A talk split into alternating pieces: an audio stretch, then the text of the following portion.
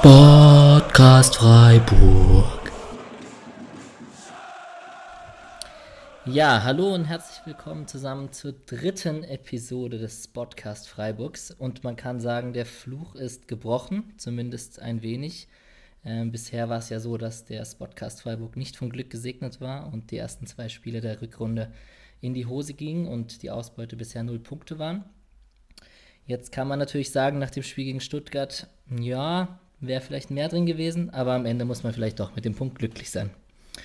An meiner Seite heute, und da freue ich mich sehr, ist der Lennart Sauerwald, der L Underline Sauerwald auf Twitter. Herzlich willkommen, Lennart.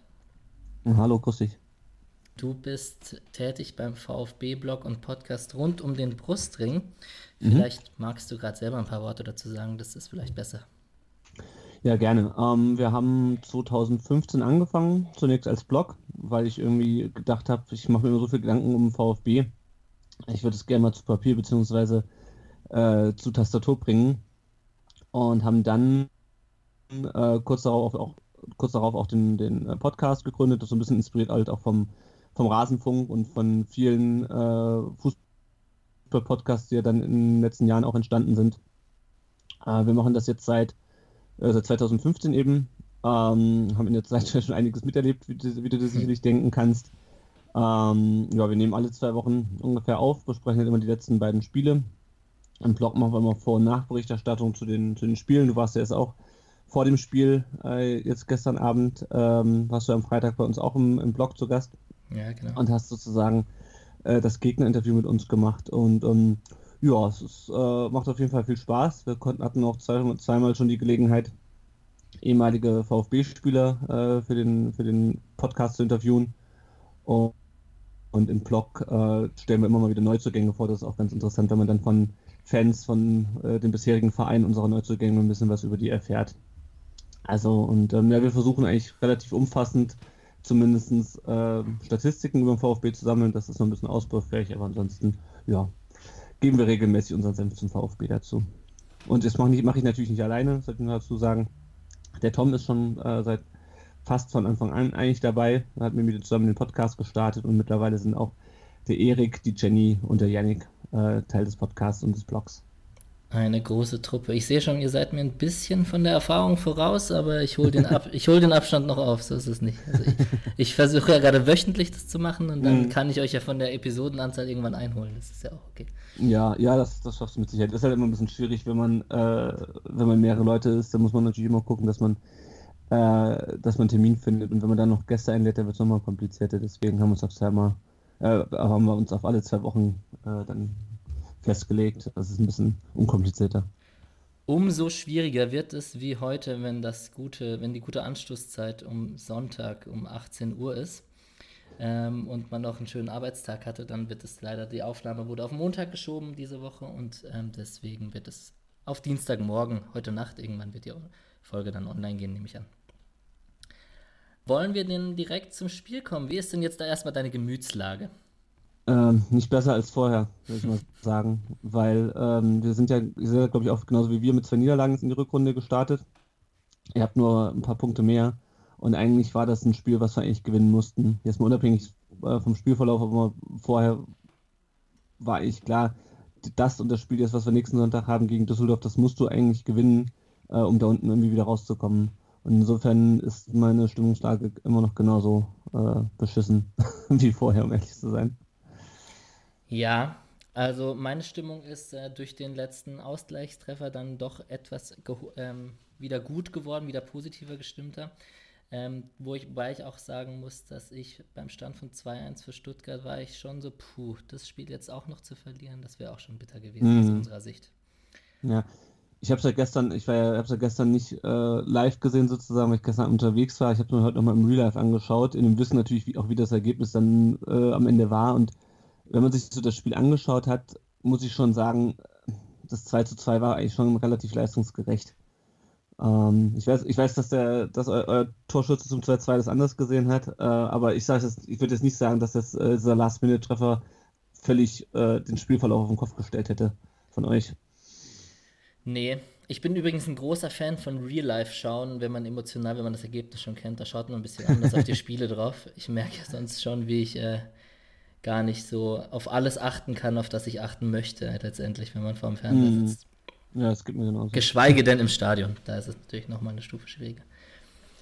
Zu den Aufstellungen wollen wir vielleicht erstmal über den VfB reden. Gomez mhm. wieder auf der Bank äh, von Anfang an.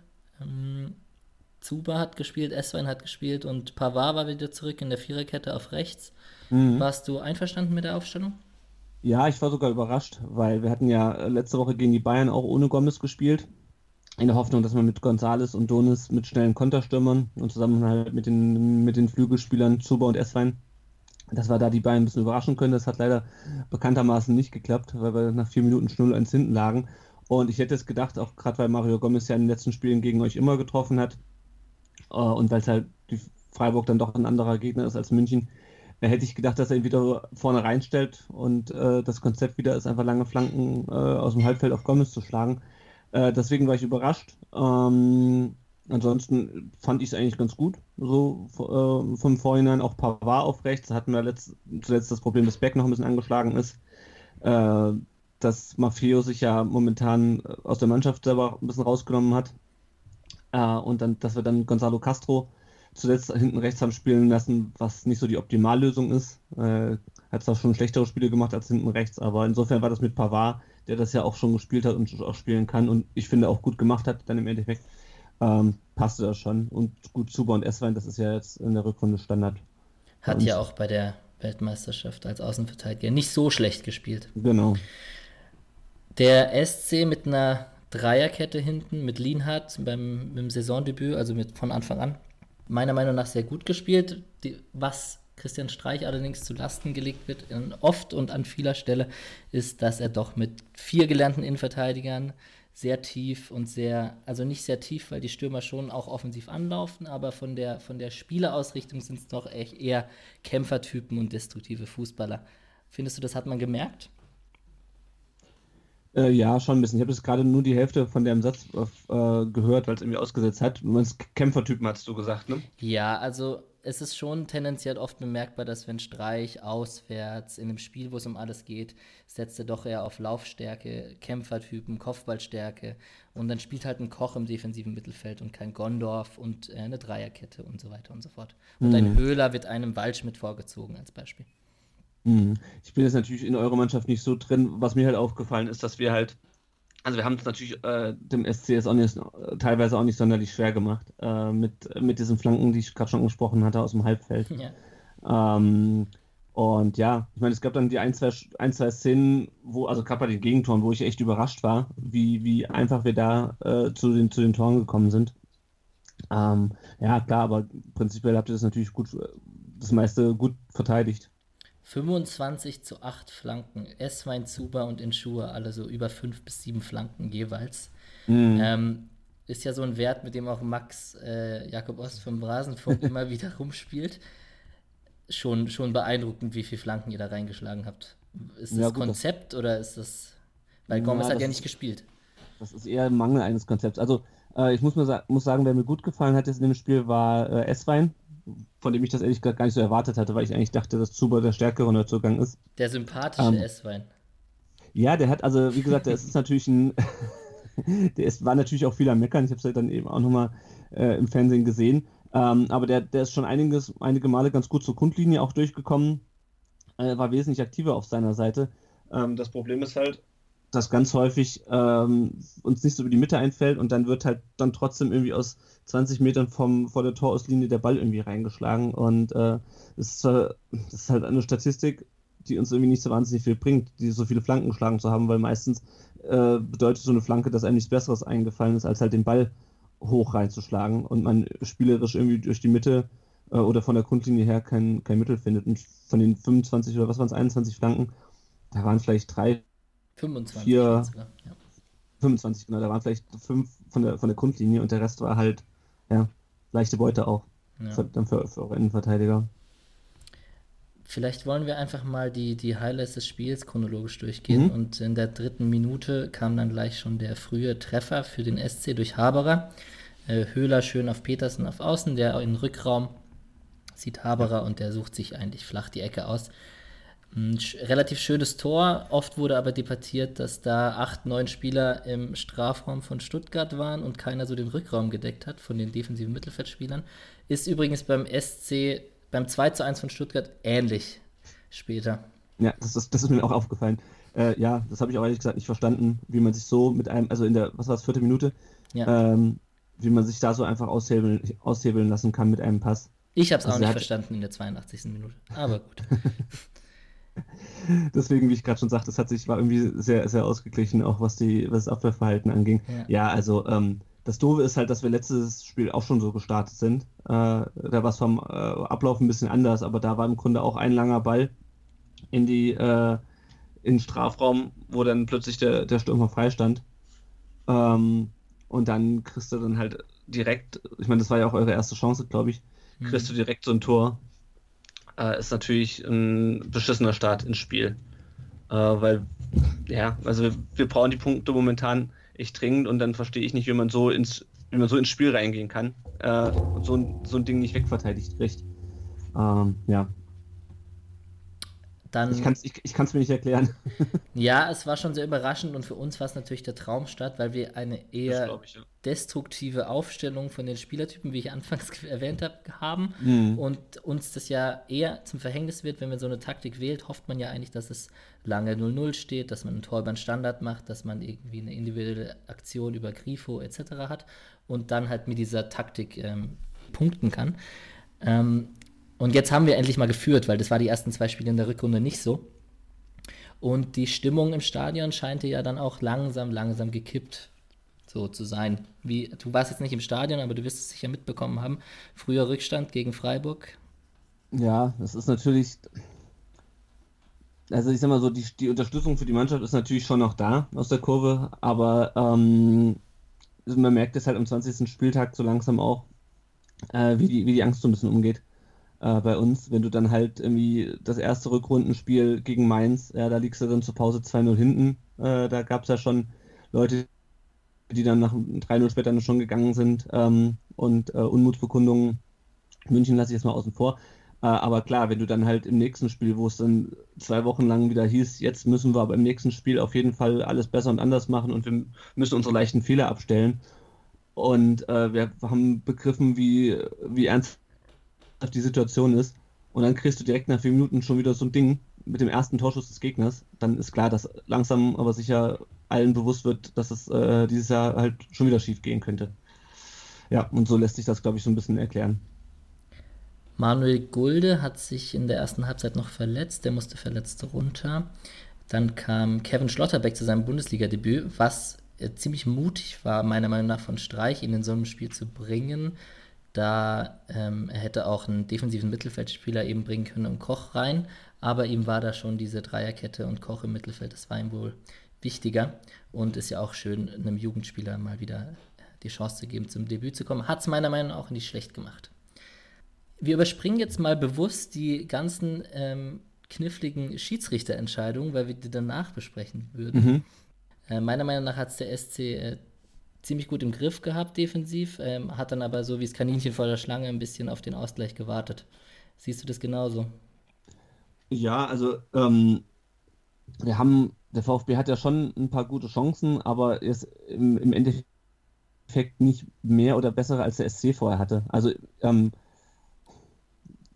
mich hat jetzt, also für mich kam das, kam der Ausgleich schon nicht so wahnsinnig überraschend, aber schon ein bisschen. Ja? Also man hat halt immer mal, man kam immer mal wieder vors Tor, aber nicht so richtig gefährlich. Dann äh, ließ man auch äh, Chancen, er hatte, zwar, er hatte ja auch zwei gute Chancen, ähm, dann ließ man die auch zu, ähm, aber ja, ich meine, es ist natürlich, wenn du so lange in Führung liegst ähm, und den Sack nicht zumachst, äh, dann läufst du irgendwann Gefahr, noch, noch äh, ein Tor zu kassieren. Ähm, und wie man ja dann bei den, bei den Gegentoren gesehen hat, ähm, ist auch eure, war auch eure Defensive ja durchaus in der Lage, dann äh, sich, sich, genauso doof anzustellen wie unsere. Ähm, ja. Ja, das ist so ein bisschen das große Problem momentan vom SC. Also ich, ich, weiß nicht, die können einfach nicht zu Null spielen oder mal so eine richtig konzentrierte Leistung über 90 Minuten oder über 95 Minuten. Das äh, scheint momentan einfach nicht drin zu sein. Weil zwei Tore in Stuttgart müssen eigentlich dann auch mal, können auch mal zum Sieg reichen. Mhm. Ähm, Tor von Insua und Tor von Didavi und dann in der 82. Minute. Und dann steht es plötzlich 2 zu 1 für Stuttgart und alle denken, oh je. Dann wurde es durch eine besagte Schiedsrichterentscheidung auch deswegen nochmal spannender. Und der Niederlechner hat nach Vorlage von äh, Grifo auf Gondorf und der liegt quer noch zum späten Ausgleich beitragen können. Du sagtest schon anfangs, ähm, verlorene drei, zwei Punkte in dem Fall für Stuttgart, richtig? Äh, vom Spielverlauf her weniger, aber von der Tabellensituation auf jeden Fall. Also du musst dieses, scheißegal wie, du musst dieses Spiel gewinnen. Ähm, weil viele Gelegenheiten, um noch zu punkten, haben wir nicht mehr. Äh, und wir haben jetzt irgendwie 15, nee, was haben wir jetzt? Genau, in den 14 Spieltage vor Schluss äh, haben wir nur 15 Punkte. Und ähm, ja. Ist das also, weniger als Köln hatte letztes Jahr? Nee, ich glaube, Köln hatte historisch wenig. Ich, die hatten zwar, ich glaube, die hatten zur Hinrunde sechs. Waren es sechs oder also, waren es neun? Es kann, sein, genau. es, es, es, kann sein, dass sie am 20. Spieltag dann schon ein bisschen aufgeholt hatten. Die hatten ja dann, die hatten ja, glaube ich, dann direkt gegen Gladbach gewonnen nach der, ähm, nach der Winterpause und haben dann, glaube ich, die ersten zwei, drei Spiele gewonnen, glaube ich. Also es kann gut sein, dass wir schon schlechter sind als Köln letztes Jahr, aber äh, die hatten dann natürlich auch ein, äh, eine, eine schlechte Hinrunde. Klar. Also sagen wir mal so, es ist auf jeden Fall, ich habe das noch nicht nachgeguckt, aber es ist, ich bin mir ziemlich sicher, dass es immer noch unser schlechtest, schlechtester Stand nach, nach 20 Spielen ist. Äh, in, der, in unserer Bundesliga-Geschichte. Ich gucke mal kurz, Köln hatte letztes Jahr, nee, die hatten 13, aber halt auch nur zwei weniger. Okay. Ja, dann, dann, das, was sich irgendwo aufgeschnappt hat, hat sich dann wahrscheinlich auf Hannover und ähm, äh, Nürnberg bezogen. Ja, genau, das, das kann sein, ja. Na gut, und am Ende steht es 2-2 und in der ganzen ähm, Rückbesprechung vom Spiel hat eigentlich auch sehr stand der liebe Schiedsrichter Eitekin im Fokus. Da gab es ein paar Situationen, die ähm, heiß diskutiert wurden und wo ich mich gestern auf Twitter auch ein bisschen zurückhalten musste, um nicht zu sehr in die Diskussion reinzugehen. Äh, Grüße an den Vertikalpass an dieser Stelle. Mhm wollen wir sie vielleicht auch einfach einmal chronologisch durchgehen. Ja, gerne. Erste Situation, also grundsätzlich möchte ich kurz sagen, ich habe äh, in meinen Notizen zum Spiel, ich sitze da so mit dem Laptop, wenn ich zu Hause schaue, äh, sitze ich da mhm. und mache ein bisschen Notizen so nebenher, was könnte man erwähnen. Und dann steht da am Anfang bei mir leicht pro SC gepfiffen so von iTickets Sicht, so in den kleinlichen Entscheidungen. Man hat ja so, nach 20 Minuten hat man immer so ein Gefühl, mhm. ist der mhm. Schiri jetzt ein Heimschiri oder ein Auswärtsschiri oder hat er eine ganz klare harte Linie oder so. Und da stand bei mir auf jeden Fall so leicht pro SC in den kleinen Situationen. Das vielleicht so als Hintergrund, das fand ich ganz lustig im Nachspiel so zu sehen. Mhm. Mm, ja, erste Situation, die umstritten ist, ist äh, Benjamin Pavard gegen Kevin Schlotterbeck. Tritt unten, Schubser, Frage, ob der Ball eventuell im Aus ist oder nicht, dann wäre es sogar noch ein Elfmeter, gelbe Karte, rote Karte. Was ist deine Meinung dazu? Das muss ich nur kurz überlegen. Diese Situation habe ich, glaube ich, gar nicht mehr, ha. gar nicht mehr so vor Augen. Siehst du, da bist die? du ein, äh, ein äh, da bist, da könnte ich schon wieder die Berichterstattung kritisieren, dass das so untergegangen ist, natürlich. Mhm. Da gab es auf jeden Fall, ein, ein, ich glaube, es war nach einer Ecke, gab es einen, einen Tritt unten am Schienbein der auch bewusst mhm. war, also es ging in Richtung Tätigkeit. Und danach hat er noch geschubst. Und ähm, da kann man schon tatsächlich Tätigkeit pfeifen. Hm, die Tatsache, dass das gar nicht in der Berichterstattung erwähnt wurde oder dir nicht aufgefallen ist, äh, unterstreicht meine äh, Kritik, dass am Ende der, der, die gelb-rote Karte gegen Gomez und die Nachspielzeit zu sehr im Fokus gerückt sind. Also sagen wir mal so, ich habe ähm, ich habe jetzt die Szene gerade nicht vor Augen. Ich habe ja. ähm, mir die, äh, habe das Spiel ja nochmal angeschaut heute. Also auf jeden Fall, ich fand die, die Entscheidung, die er bis zu dem äh, Gomez-Ding äh, äh gemacht hat, äh, fand ich vertretbar. Ja, also auch bei der, ähm, das war irgendwie in der 30. Minute, wo der, ähm, wo Eswan im Strafraum war, äh, wo dann der Kommentator noch irgendwie sagte, ja, hier könnte man auch Gelb wegen Scheibe geben, wo ich mir denke, jo, also er hat ihn schon getroffen, und vorab gesprungen ist er auch nicht, aber dafür muss man auch keinen Elfmeter geben. Ähm, also ich fand das eigentlich alles nachvollziehbar. Ich meine, ich komme halt mit der Art von Aitikin nicht so klar. Äh, zumindest das, was man halt so im Fernsehen sieht, wird mhm. immer relativ arrogant äh, und abweisend, aber muss man vielleicht auch als Bundesliga-Schiedsrichter sein. Aber ich, ähm, ich habe schon Bundesliga-Schiedsrichter gesehen, die nicht so arrogant rüberkommen in ihrer Kommunikation mit den Spielern.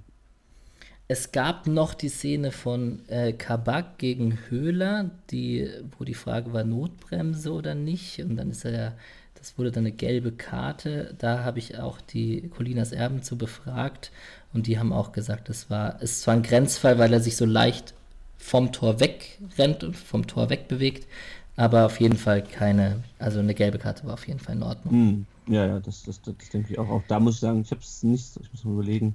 Nee. Ich habe es zwar vorhin geschaut, aber ich habe dann nicht alle, gelbe Karten, alle gelben Karten noch so in der, ähm, in der, genau in Erinnerung, aber es war jetzt nichts dabei, wo ich es gesagt habe, das wäre irgendwie eine klare Fehlentscheidung gewesen oder da wären wir jetzt wirklich irgendwie, äh, da hätten wir jetzt Glück gehabt. Also ich, es war ein, ähm, es war ein intensives Spiel ähm, und ja, ich fand die Entscheidung bis dahin eigentlich, äh, eigentlich vertretbar von ihm. Colinas Erben außerdem noch gesagt, Gelb-Rot für Gomez war vertretbar, passte aber nicht zurecht zu Eitekins Linie. Ja, war schon hart. Kann man schon ja, also, sagen. Also beim, bei Gomez, den ersten, habe mir das nochmal angeguckt, das erste Foul, da kann man vielleicht sagen, okay, er sieht, guckt zwar auf den Ball, aber versucht sich den Spieler mit, dem, mit den Armen durchrudern irgendwie ein bisschen vom Leib zu halten.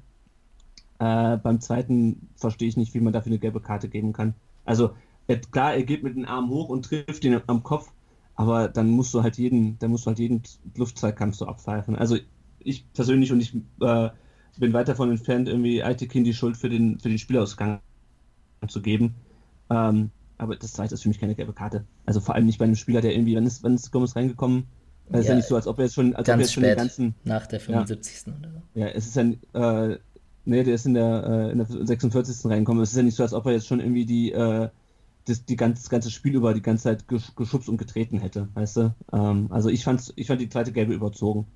Ähm, da muss vor allem so, kur so kurz hintereinander. Aber dann war Gomez so unsichtbar, dass meine Wahrnehmung so beeinflusst wurde, dass ich ihn erst in der 75. Minute wahrgenommen habe. Das ist natürlich ja, also auch nicht ganz nett.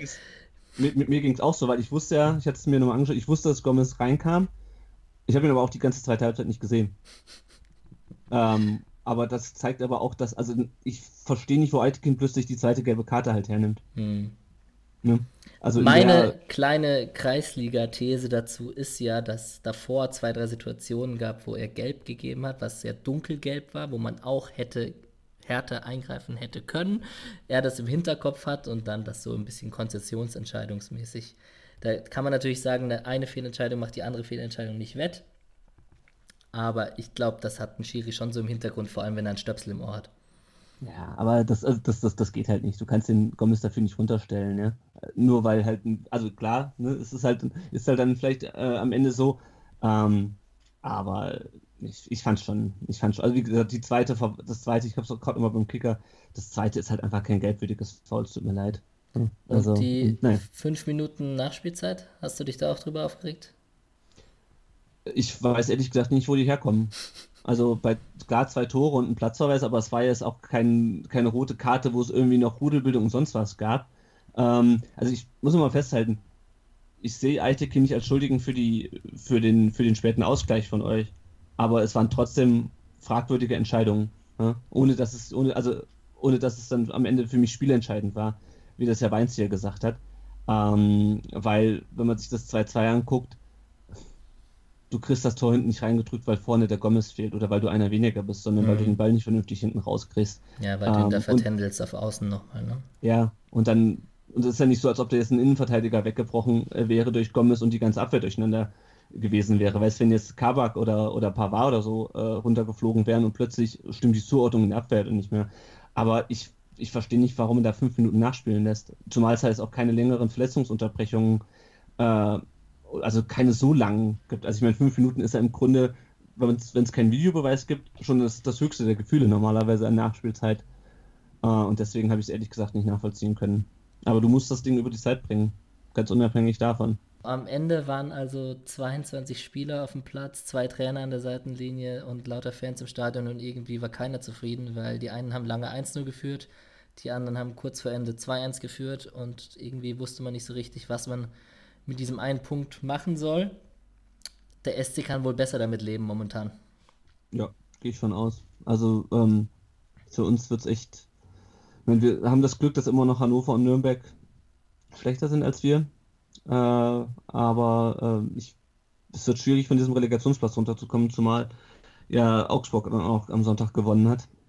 Ja, überzeugende Leistung.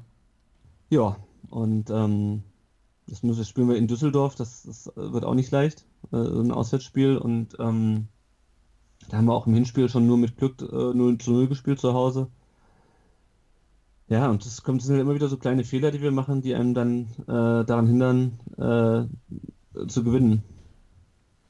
Ja, es wird noch eine lange und anstrengende Saison für den VfB, aber auch der SC ist noch nicht mit solchen Leistungen noch nicht raus.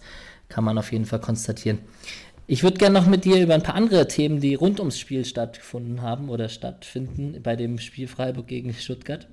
Mhm. Das erste, was gestern ziemlich akut war, ähm, ist, dass viele Freiburg-Fans den Anfang vom Spiel verpasst haben. Hast du davon was mitbekommen? Nur, nur dass es so war, aber ich habe noch nicht äh, rausgefunden, warum das so war.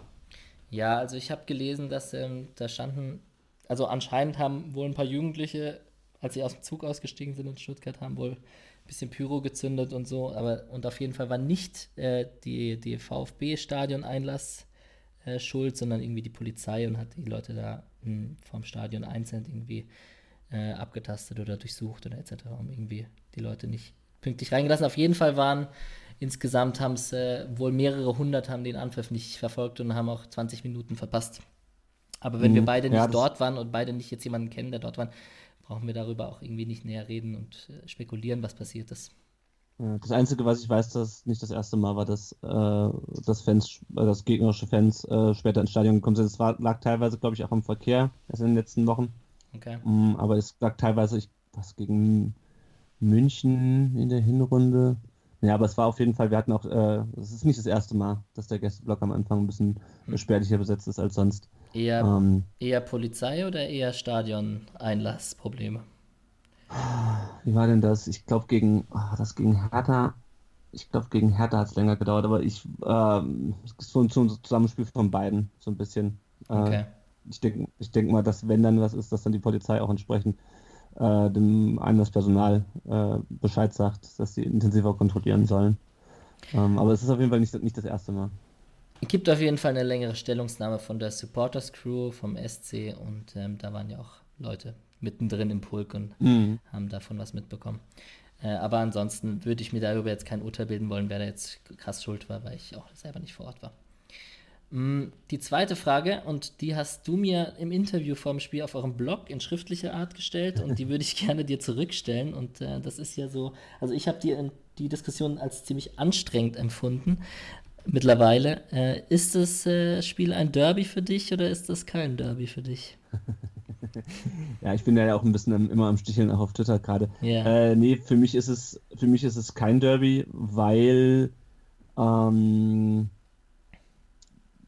der SC für mich, und das ist nicht persönlich nehmen, nicht, nicht relevant genug ist. Das ist, der, ich meine, klar, der KSC, die spielen in der, die spielen in der dritten Liga und sind sportlich äh, schon lange nicht mehr, äh, so sind sportlich schon lange die Mannschaft, die äh, in Baden-Württemberg irgendwie von den vier bekannteren, wenn wir mal jetzt Hoffenheim mit reinzählen, yeah. ähm, die sportlich am schlechtesten sind, aber die Atmosphäre ist eine ganz andere. Also das ist auch, ähm, da gibt es auch VfB-Fans, die das ganze Derby nennen, aber ähm, das ist kein Spiel, auf das man hinfiebert, das ist kein Spiel, wo irgendwie, und ich rede jetzt nicht nur von der Ultraszene, sondern generell, ne, das ist kein Spiel, wo die, wo die Stimmung ist so arg hochkocht. Ähm, es ist es einfach nicht. Und, ähm, Dann ist ja, es wohl aus Freiburger Sicht eher so, dass man als gallisches Dorf den großen Nachbarn VfB Stuttgart ärgern möchte und deswegen aus Freiburger Sicht das ein bisschen hochpusht.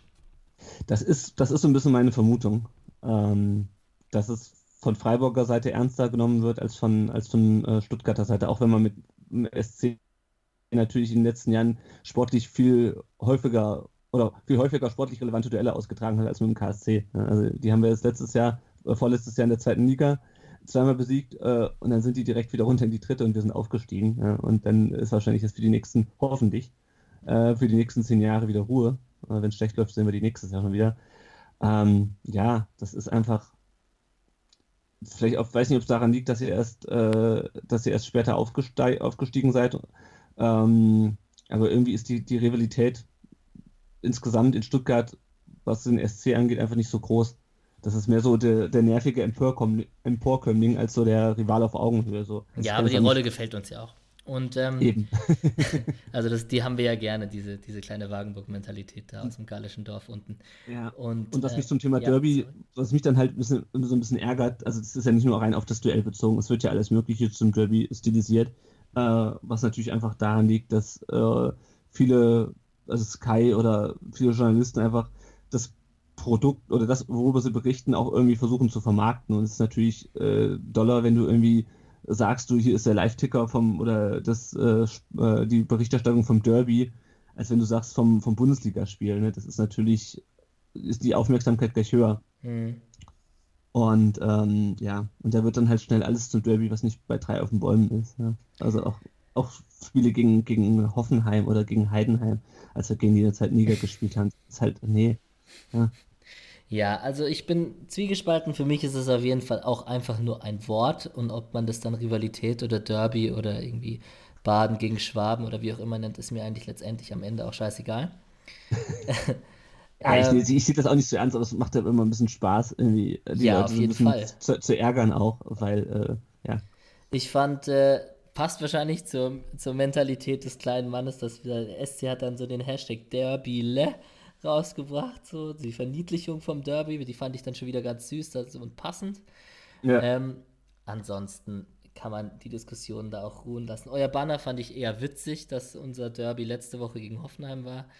Ähm, das, das kann man auch machen und so und äh, dann ist doch auch okay. Und ich habe auch als, äh, keine Ahnung, 14, 15, 16-Jähriger mal auf einer Auswärtsfahrt ein paar Schwabenlieder gesungen und so. Das ja, gehört ja auch irgendwo dazu ich wollte gerade sagen, das gehört einfach dazu und also ich sehe das jetzt auch nicht tot ernst mit dem Derby, aber äh, gerade wenn dann halt irgendwie so ein Sky oder ach, keine Ahnung, der Kicker oder so, die Bildzeitung dann so, oh, das Derby-Spiel, wo ich mir denke, so, nee, Derby ist halt gegen KSC.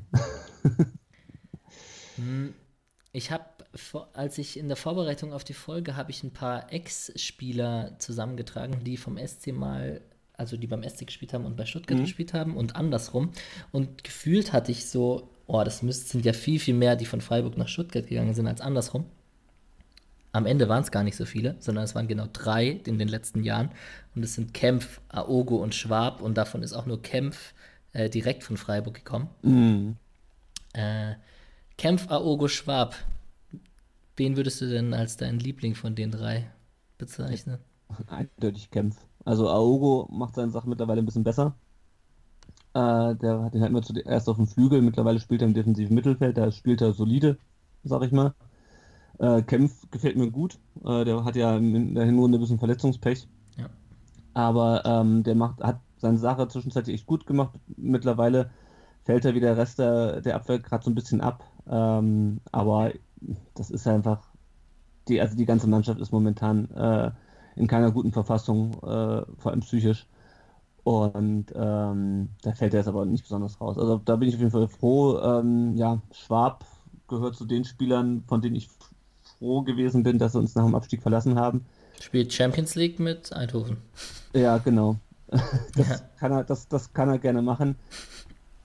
Ähm, aber bei uns hat, ja, vielleicht hat er auch seine Fähigkeiten in der Mannschaft, die funktioniert, aber in der Mannschaft, die nicht funktioniert, ähm, war er, war halt ein Führungsspieler damals äh, und er war halt mit dafür verantwortlich, dass wir einen 10-Punkte-Vorsprung, den wir irgendwie im Februar 2016 noch hatten, am Ende verspielt haben, äh, weil er wie andere Führungsspieler auch die, den, die Ernsthaftigkeit der Situation nicht erkannt hat. Hm. Und äh, sportlich fand ich ihn bei uns auch jetzt auch nicht überragend. Äh, er hatte bei uns Rechtsverteidiger gespielt, dann mal äh, defensive Mittelfeld, glaube ich, auch. Und es war also sportlich nicht überragend und was Führungsspielerqualitäten angeht, unterirdisch. Und äh, also dem weine ich keine Tränen nach. Und ähm, wenn er in Holland mit äh, äh Eindhoven Champions League spielt. Gegen Barcelona auf dem Platz ja, darf, dann. Das, das, das kann er gerne machen. Äh, bei uns war er trotzdem einer der, äh, ja, gehört er trotzdem zur Abstiegsmannschaft 2016 und äh, ja, kann mir gestohlen bleiben. Ohne dass das allein auf, an ihm festzumachen wollen, aber er war halt Teil des Problems. Klar, das, der, der Abstieg äh, sitzt wohl immer noch tief. Ja, das ist der eine, das ist einer von zweien äh, in der Bundesliga-Geschichte, mein erster Abstieg und er war halt, äh, wenn du halt irgendwie im Februar 10 Punkte Vorsprung auf dem Relegationsplatz hast, ähm, es war einfach unnötig, weil du hast dich eigentlich schon wieder rausgearbeitet da unten und dann ähm, ja, denkst du, hast es schon geschafft und denkst, du bist so gut für, äh, für den Abstieg und zack, äh, wirst du Vorletzter. Ja, an der Stelle kann man ja sagen, hoffentlich bleibt es auch bei dem letzten, bei dem zweiten Abstieg. Ja. Weil wir wollen ja unser Derby beibehalten. ähm, genau. Andersrum vom VfB zu Stuttgart, äh Quatsch, vom VfB zum SC sind äh, nicht so viele Spieler gewechselt, beziehungsweise die nachhaltigen Effekt hatten. Das waren einmal Michael Langer als zweiter Keeper, dann die fantastischen mhm. Fußballer Georg Niedermeyer und Andreas Hinkel, wo mhm. keine Ahnung, warum man die nochmal, also Andreas Hinkel war vereinslos, den hat man damals als Rechtsverteidiger nochmal äh, reaktiviert und Georg Niedermeyer hatte man als äh, Backup geholt, um, um auf äh, einen Mangel an Innenverteidiger zu reagieren. Haben beide nie eine große Rolle gespielt.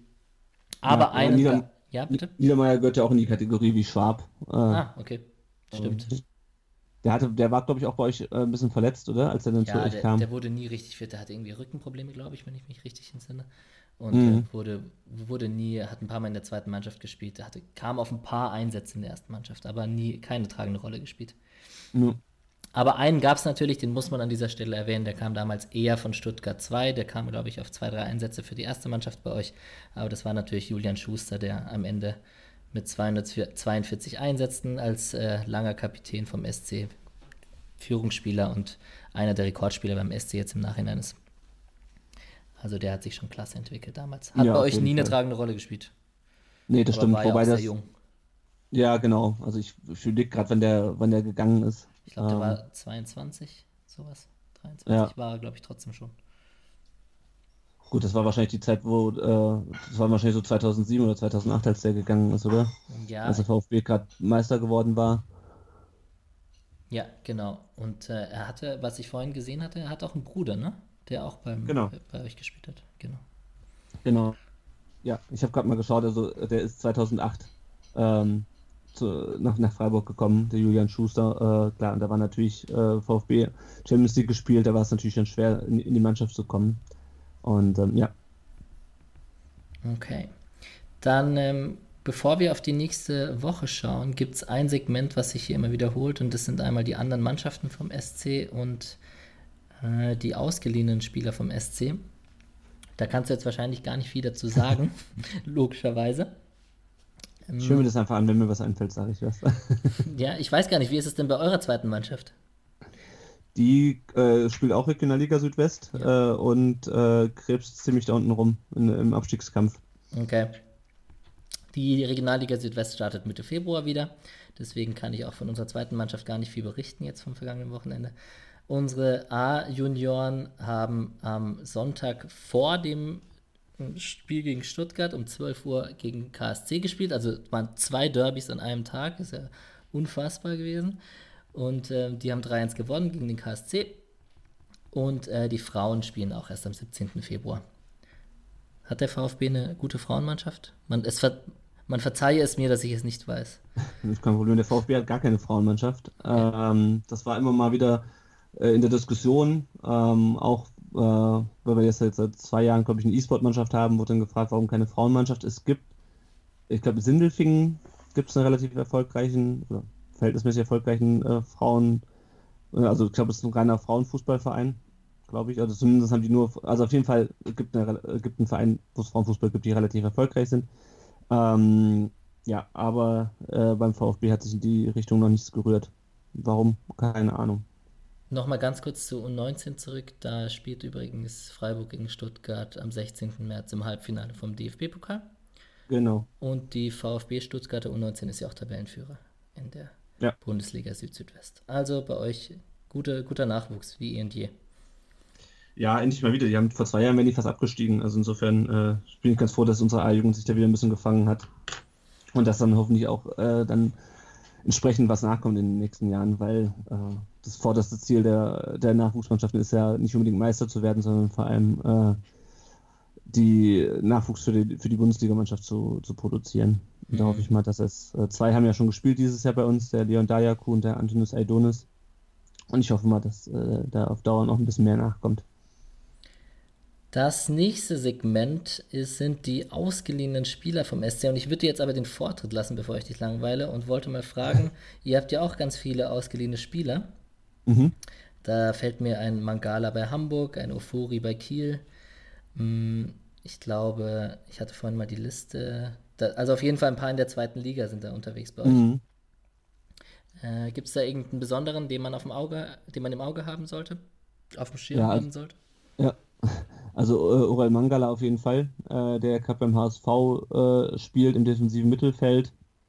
Ähm, ich bin froh, dass er im Sommer zurückkommt, ähm, weil der könnte uns, glaube ich, gerade in der Spieleröffnung im defensiven Mittelfeld nochmal deutlich helfen, nachdem ja Gonzalo Castro äh, die Erwartungen dieses Jahr leider nicht erfüllt hat.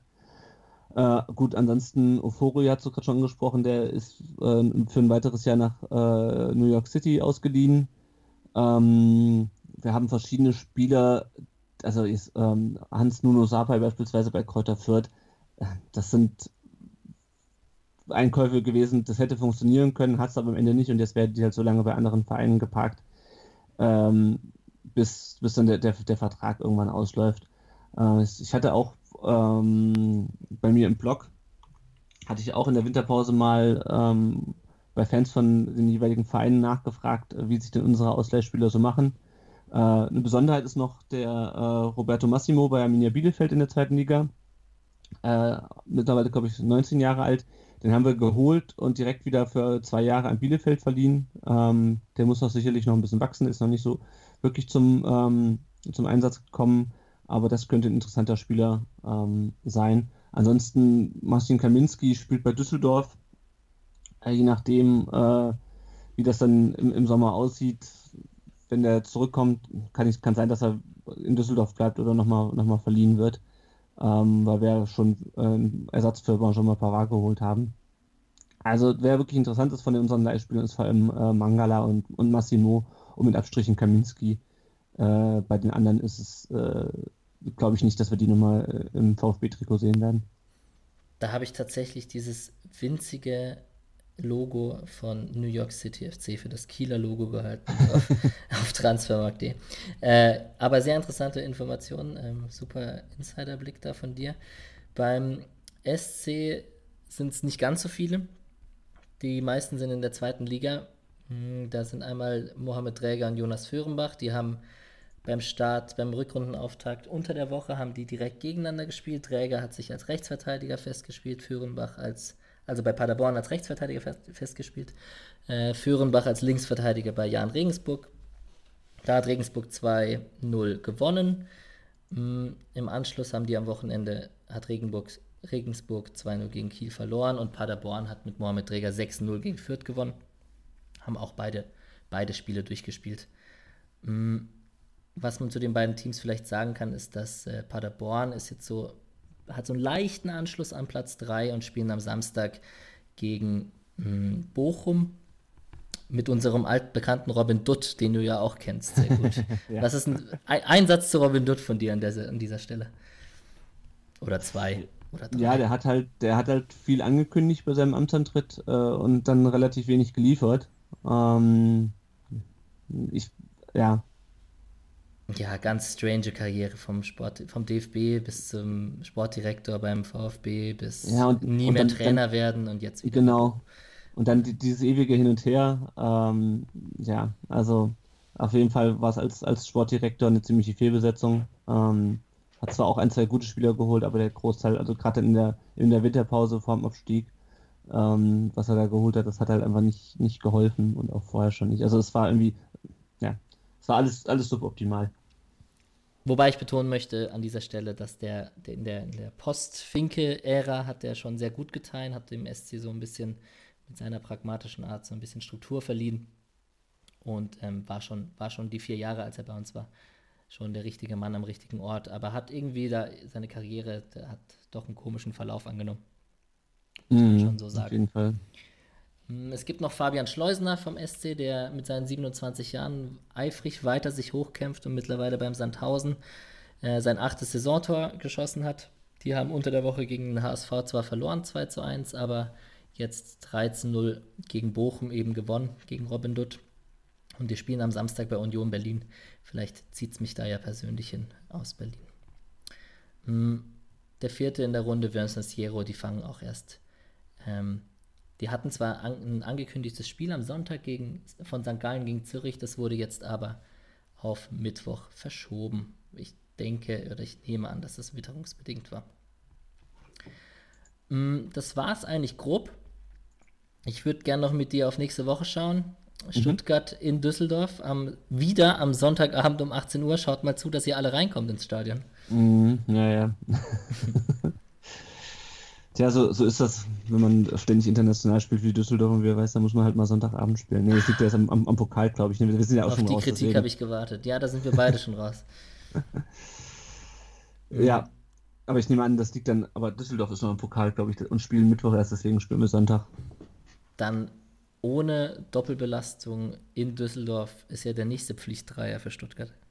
Ja, also ist mal ab, ganz unabhängig davon, äh, von der Stärke des Gegners. Gegen wen will, soll man sonst noch gewinnen? Wir spielen danach gegen Leipzig.